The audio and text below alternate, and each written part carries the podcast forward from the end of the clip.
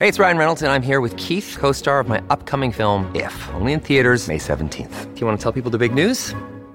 All right, I'll do it. Sign up now and you'll get unlimited for $15 a month in six months of Paramount Plus Essential Plan on us. Mintmobile.com slash switch. Upfront payment of $45 equivalent to $15 per month. Unlimited over 40 gigabytes per month. Face lower speeds. Videos at 480p. Active Mint customers by 531.24 get six months of Paramount Plus Essential Plan. Auto renews after six months. Offer ends May 31st, 2024. Separate Paramount Plus registration required. Terms and conditions apply if rated PG. Look, Bumble knows you're exhausted by dating. All the must not take yourself too seriously and 6 1 since that matters. And what do I even say other than hey? well, that's why they're introducing an all new Bumble with exciting features to make compatibility easier, starting the chat better, and dating safer. They've changed, so you don't have to. Download the new Bumble now. Prédicas en español de Billy Graham. Y en esta noche quiero que vayas conmigo al capítulo 14 del Evangelio de Lucas. El capítulo 14 del Evangelio de Lucas. Y empezaremos en el verso 16. Entonces les dijo, un hombre hizo una gran cena y convidó a muchos. Ahora, Jesús está contando una historia. Ha hecho varias cosas que ya han avergonzado a su anfitrión. Él estaba en la casa de un fariseo y sanó a un hombre ese día, porque era día de reposo. Y a sus ojos, a los ojos del fariseo, no debía hacerlo.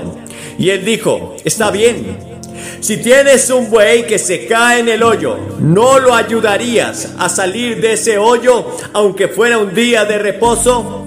Y no dijeron nada. Y sabían que él los tenía. Y luego también contó otra historia sobre una boda. Luego cuenta esta historia. Cierto hombre hizo una gran cena y convidó a muchos. En otras palabras, invitó a muchos. Y envió a su criado a la hora de cenar a decir a los convidados, vengan que todo ya está preparado. Solían enviar sus invitaciones con semanas de anticipación y luego uno o dos días antes de la cena enviaban otra invitación. Una invitación más personal para venir. Y no se sentaban en sillas como lo hacemos nosotros. Y no tenían etiquetas con sus nombres en la mesa. Simplemente entraban corriendo. A veces rompían la mesa tratando de llegar al mejor lugar para poder estar cerca del anfitrión o conseguir la mejor comida o el mejor vino. Así llegaron allí. Pero Jesús estaba en esta fiesta y había sido invitado. Y él estaba sentado allí contándole la historia de otra fiesta. Y contó esta historia para ilustrar una verdad espiritual. Entonces este hombre envió a su criado a la hora de cenar y a decir a todos, vengan que todo ya está preparado. Y todos a una comenzaron a excusarse. Todos se excusaron al verlo. Te ruego que me disculpes. Y otro dijo, he comprado cinco yuntas de bueyes, voy a probarlas. Te ruego que me disculpes. Y otro dijo, me he casado y no puedo ir. Entonces vino aquel siervo y le mostró estas cosas al Señor. Entonces el Señor de la casa se enojó y le dijo a su siervo, sal rápidamente por las calles, por las calles de la ciudad y trae a los pobres y a los mancos y a los cojos y a los ciegos. Y el siervo dijo, Señor, todo esto se ha hecho tal como lo has mandado, pero todavía hay lugar. Y el Señor dijo al siervo, sal a los caminos y ve por los setos y oblíganlos a entrar a mi casa para que se llene. Porque os digo que ninguno de aquellos hombres, ninguno de aquellos que fueron invitados, probará mi cena. Mientras come, utiliza estas dos historias para contar una verdad muy seria. Porque estas personas tienen una necesidad especial de la que Él habla. El otro día vi en la televisión acerca de un escáner corporal, uno nuevo que tienen, que puede monitorear cambios químicos diminutos dentro de las células enfermas y virtualmente a medida que ocurren. Ojos que todo lo ven para dar una lectura total de todo lo que te aqueja. Ahora Dios también tiene un escáner y Dios te está escaneando esta noche. Él está escaneando tu corazón, tu mente, tu alma, tu espíritu y ve la necesidad espiritual en tu vida. Y Jesús estaba diciendo que todos tenemos una necesidad espiritual. Hay una culpa universal. Todos somos culpables de violar la ley de Dios. El apóstol Pablo escribió a los romanos en el tercer capítulo. Ahora sabemos que todo lo que dice la ley, a los que están bajo la ley también lo dice. Para que toda boca sea tapada y todo el mundo venga a ser culpable delante de Dios. Nadie estará en el juicio y dirá, Señor, yo no hice eso. Ese escáner ha estado escaneando desde el momento en que fuiste concebido en el útero de tu madre. Las computadoras han estado funcionando.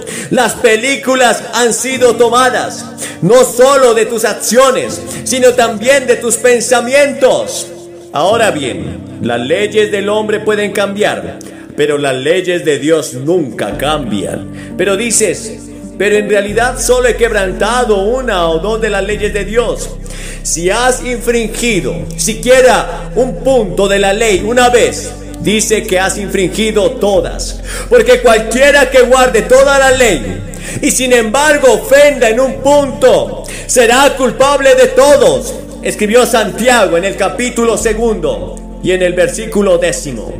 Y luego la escritura dice que la gente está muerta. En Efesios 2.1 dice, y vosotros que estabais muertos en pecado, nuestro espíritu, nuestra alma estaba muerta para con Dios. La Biblia dice en Primera de Timoteo 5 que estábamos muertos mientras vivíamos. Estamos vivos físicamente, pero nuestra alma, nuestro espíritu que vive dentro de nosotros, el verdadero nosotros que podríamos tener comunión con Dios, está muerto. Estamos muertos para con Dios. Y cuando estamos muertos para con Dios, estamos muertos unos para con otros. Y esa es la razón por la que tenemos guerras. Y esa es la razón por la que tenemos tensiones en el hogar. Y esa es la razón por la que no podemos llevarnos bien unos con otros. Estamos muertos para con Dios. Y cuando estamos separados de Dios, estamos muertos el uno hacia el otro. Escuché al obispo Keldy, que es presidente de la Federación Luterana Mundial. Bueno, me lo dijo. Cuanto más nos acercamos a Cristo, más cerca estamos unos de otros. ¿Y qué cierto es eso? Cuando venimos a Cristo, estamos más cerca unos de otros. Mire aquí, todos somos diferentes, de diferentes grupos étnicos, aquí. Todos los diferentes, de diferentes idiomas en este segundo nivel. Mire, los grupos lingüísticos. Aquí están los taiwaneses, allí están los de mandarín, allí están los cantoneses. No puedo leer ese. Se me está poniendo mal los ojos. Vietnamita, japoneses, coreanos. Todos estos grupos diferentes aquí están y me están escuchando hablando en inglés. Pero les están traduciendo y tantos aquí hispanos esta noche también, que espero que superen el número a todos. Y estás haciendo una contribución maravillosa a nuestro país con tantas cosas que nos traes. Y todas las diferentes razas que aquí están, los negros, los blancos, todos mezclados, podríamos ser una gran familia feliz en el sur de California si conociéramos a Cristo. Pero verá, somos pecadores y estamos muertos para con Dios y estamos muertos unos para otros. Y luego la escritura dice que estamos ciegos. En Apocalipsis 3 leemos acerca de este hombre que dijo, yo soy rico, me he enriquecido y no tengo necesidad de nada. Y no sabes que son miserables, miserables, pobres, ciegos, desnudos. Estas personas en esta iglesia, en revelaciones, de la que Jesús está escribiendo en Asia Menor, dijeron, no necesitamos nada. Lo tenemos todo. Somos ricos. Y Jesús dijo, no eres rico, eres pobre. Eres miserable. Estás desnudo y estás ciego. Y ni siquiera lo sabes. Y eso es peor. El apóstol Pablo escribió, en quien es el Dios de este mundo, cegó el entendimiento de los incrédulos. Ahora el Dios de este mundo en la Biblia es el diablo. Ahí venimos otra vez con el diablo, el adversario. Está trabajando horas extras. Él ciega las mentes y no pueden levantar esa persiana. Ninguna cantidad de argumentos, ninguna cantidad de debate, ninguna cantidad de pruebas levantará el velo que Satanás ha puesto sobre la mente. Solo el Espíritu Santo puede hacerlo. Ahora bien, la Biblia llama necedad a la predicación del Evangelio para los que perecen. Es una tontería, dices. ¿Cómo puedes estar hablando de algo que sucedió hace dos mil años? ¿Y qué podría afectarme hoy en mi vida? Eso es lo que el diablo te va a decir. Eso es lo que él quiere que creas. Él tiene un velo en tu mente. Y vuestra mente no puede ver las cosas espirituales ni entender las cosas espirituales hasta que el Espíritu de Dios venga y haga esa obra. En Efesios 4:18 dice, teniendo nuestro entendimiento oscurecido, verás, tu mente ha sido afectada por el pecado. No puedes confiar en tu mente. No puedes confiar en tu conciencia. Tu conciencia ha sido como una brújula rota. Su conciencia está muerta o se ha endurecido hacia Dios. No puedes confiar en tu mente. No puedes confiar en tu conciencia. Pero ¿en qué confías? Confías en Cristo por la fe, entonces Él resensibiliza la conciencia y viene y abre tu entendimiento para que entiendas. Y luego la escritura dice, no tienen excusa. Entonces no tenían excusa. Ahora bien, ¿cuáles son algunas de las excusas que se escucha hoy? Que la gente pone. Quiero enumerar algunas. Primero, está esa persona joven o mayor que dice, Quiero hacer un compromiso, pero soy demasiado pecador. Esperaré hasta estar mejor. Ah, pero nunca mejorarás. No habrás terminado hasta que sepas algo acerca de la gracia de Dios. La gracia de Dios puede llegar hasta lo más profundo de tu alma y tu ser. Hubo una mujer en Inglaterra y hace como cuatro semanas ocurrió esto. Ella vino después de que terminó la reunión y le dijo a un servidor que estaba allí, han llegado demasiado tarde, han llegado demasiado tarde, dijo. El servidor le dijo, no es demasiado tarde, puedes encontrar a Cristo ahora mismo. Y ella dijo, no, no me refiero a que sea demasiado tarde en lo que respecta a la reunión. Quiero decir, tengo 72 años ¿Crees que he esperado demasiado? No, puedes venir a cualquier edad. Si no tienes a Dios, Dios te está hablando esta noche. Ven mientras puedas. Porque puede que Dios te vuelva a hablar. Pero es posible que no vuelvas a escucharlo. Dios puede darte otras oportunidades, pero tu corazón puede no estar como esta noche. Verás, Dios te está hablando esta noche diciendo, ahora es el tiempo aceptable, hoy es el día de salvación. Jesucristo vino a salvar a los pecadores y tú no puedes justificarte. Por tanto, por las obras de la ley nadie será justificado delante de él. No hay nada que puedas hacer para salvarte. Había un hombre que se captaba de ser muy bueno y se lo dijo a un gran evangelista llamado De Moody hace ya un siglo. De Moody le contestó, eso libera al Señor de una terrible responsabilidad. Pero tener tu nombre en quién es quién no significa que estés en el libro de la vida del Cordero. El que tu nombre esté escrito en el libro de una congregación no significa que tu nombre está escrito en el libro de la vida del Cordero. Y que tengas que entrar en el libro de la vida del Cordero antes de llegar al cielo. Tienes que arrepentirte de tus pecados y recibir a Cristo. Y luego Dios escribe tu nombre en el libro de la vida. Verá, hay dos conjuntos de libros que Dios guarda. El primer conjunto se llama simplemente libros. En el momento en que naces, tu nombre está escrito en los libros y debajo está todo lo que has dicho y hecho, todas las cosas de tu vida.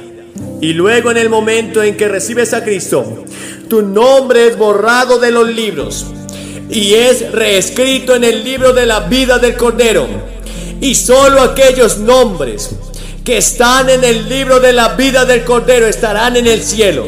Son los únicos. ¿Está tu nombre escrito en el libro de la vida?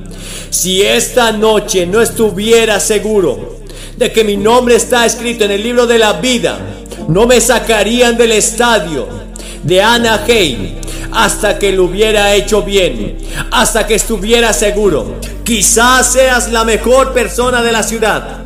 Tal vez usted sea un excelente miembro de la iglesia, como escucho hace un momento.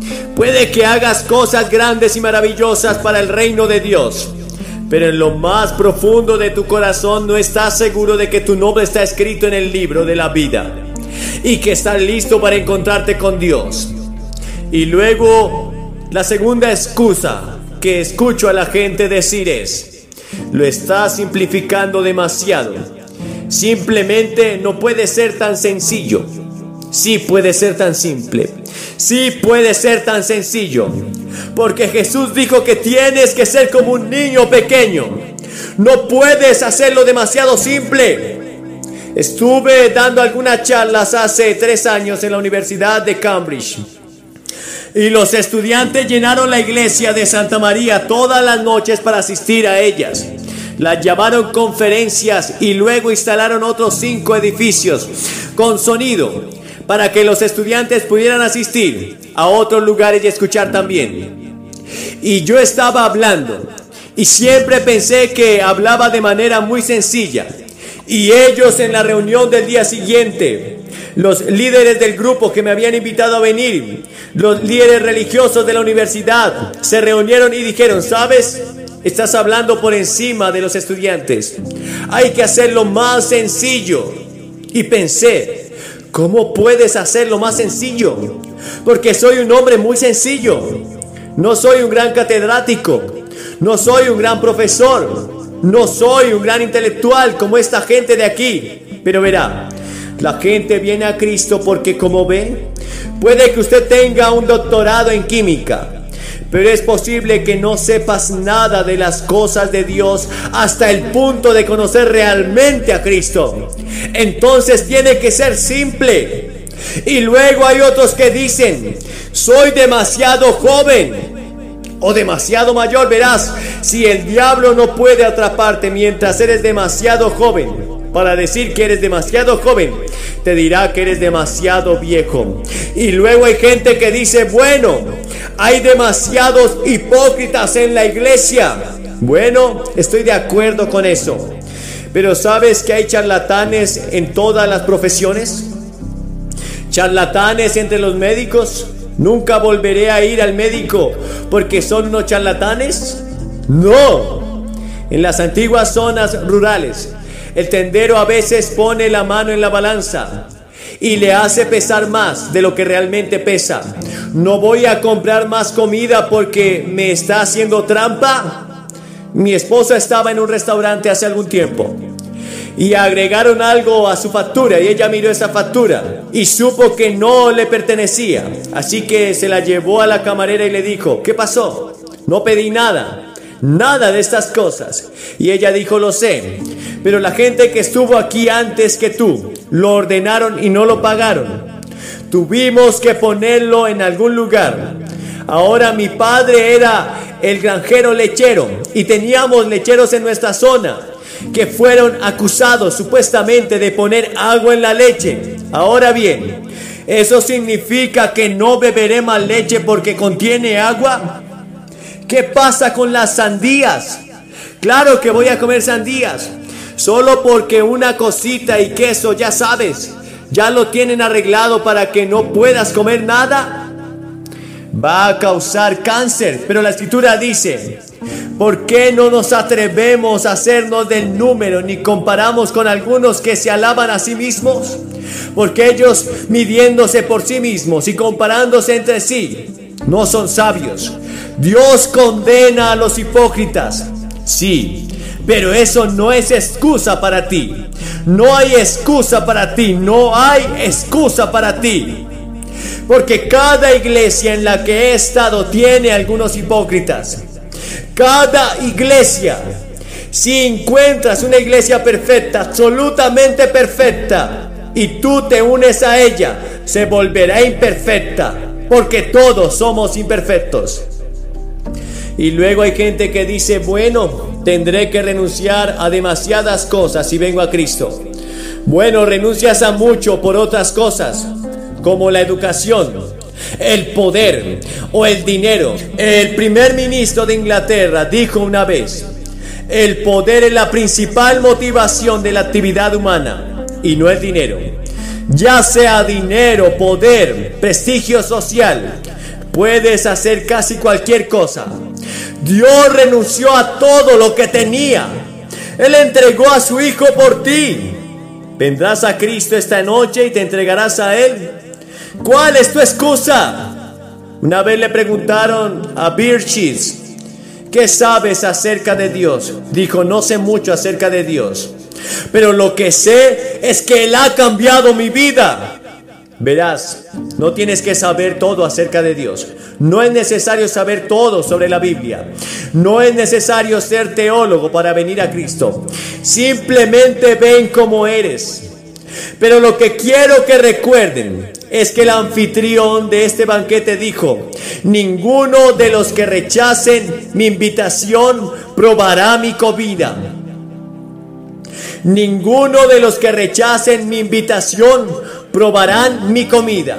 Y Jesús estaba enseñando, Jesús está enseñando que si rechazan la oferta de la misericordia, gracia y amor de Dios en Cristo, en la cruz, y donde resucitó de entre los muertos. Si la rechazas, no hay más esperanza para ti. Ninguno de estos convidados probará mi cena, no tienen excusa. Y una vez invitaron a Dele Moody hablar a cinco mil ateos y agnósticos en Inglaterra. Y cuando terminó, un tipo se paró en la parte de atrás y dijo, no creo ni una palabra de lo que dices. Y Moody dijo, está bien. Descubramos algo aquí. Él dijo, quiero que cada uno de ustedes diga, lo haré o no lo haré. No recibiré a Cristo o lo recibiré. No lo haré o lo haré. No lo haré o lo haré. Entonces un hombre se levantó y dijo, Señor Moody, hoy recibiré a Cristo en mi corazón. Quiero estar seguro. Soy un buen anglicano, pero no estoy seguro de conocer realmente a Cristo. Otro se levantó y dijo, no lo haré. Otro dijo, lo haré. Otro dijo, no lo haré, no lo haré, no lo haré, no lo haré. Hasta que haya pasado por toda esa multitud de cinco mil personas. ¿Tú qué vas a decir esta noche? Tienes que decidir. No puedes ser neutral. Porque Dios no te permitirá ser neutral. Tienes que decidir de una forma u otra. Jesús dijo que hay una puerta estrecha que conduce a un camino angosto, que conduce a la vida eterna. Dijo que hay un camino ancho que conduce a la destrucción y al infierno. ¿En qué camino estás esta noche? Y cualquier camino que tomes será tu propia decisión. Cristo ha proporcionado el camino angosto que conduce a la vida eterna. ¿Qué vas a hacer al respecto?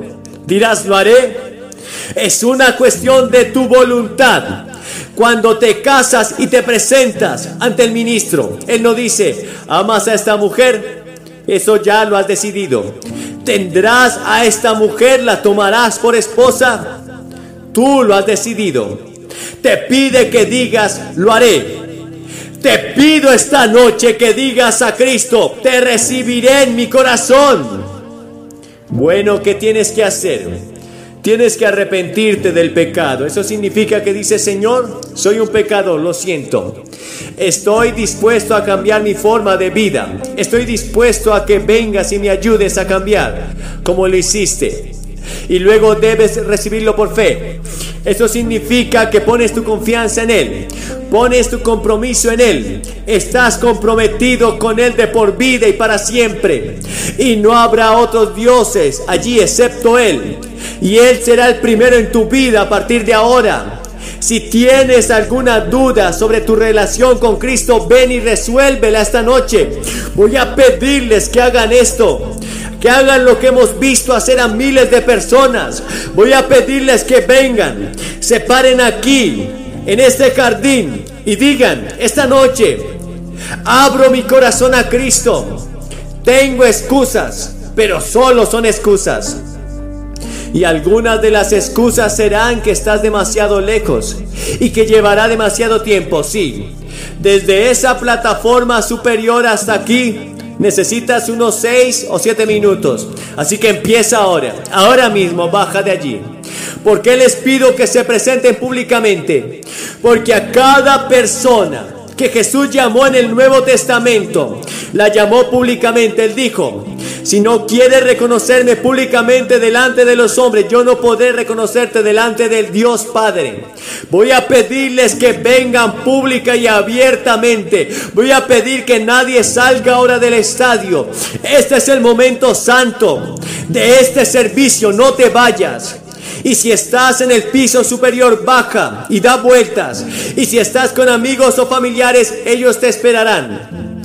Y después de que hayas venido, te diré unas palabras, oraré contigo y te daré algo de literatura que te ayudará en tu vida cristiana. No tardarás mucho, pero aunque tarde, vengan de todos modos, de todas partes. Seas del idioma que hables, sea quien seas. Quizás seas miembro del coro y hayas estado aquí varias noches y Dios te ha estado hablando. Y muchos de ustedes que están en la iglesia, pero Dios les está hablando y saben que necesitan venir y hacer este compromiso con Cristo. Hay excusas, diablo te está dando algunas excusas ahora mismo, pero tú te vas a levantar y vas a venir y vamos a esperar. Hay cientos que ya están de camino, te unes a ellos y ustedes que están mirando este video. Pueden ver esta gran multitud aquí en el estadio de Anaheim, en California casi lleno en su capacidad, uno de los grandes estadios de Estados Unidos. Y noche tras noche hemos visto cientos, de hecho cada noche hemos visto a casi tres mil personas venir a Cristo. Puedes hacer ese compromiso donde estés, con las personas que estés. Puedes presentarte aquí esta noche también. Puedes decirle sí a Cristo ahora mismo. Voy a pedirle que lo hagas.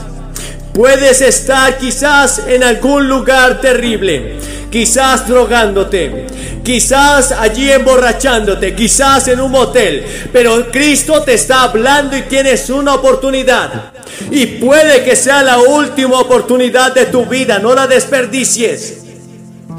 Alguna vez le prediqué a una famosa mujer, porque el Espíritu Santo me mandó, y ella dijo, no necesito a su Jesús. Una semana después estaba muerta. Dios te está hablando esta noche. Abre tu corazón a Cristo. Puede ser tu última oportunidad y Él te está esperando con los brazos abiertos para amarte y sanar tu corazón. Ven, levántate ahora en el nombre de Jesús.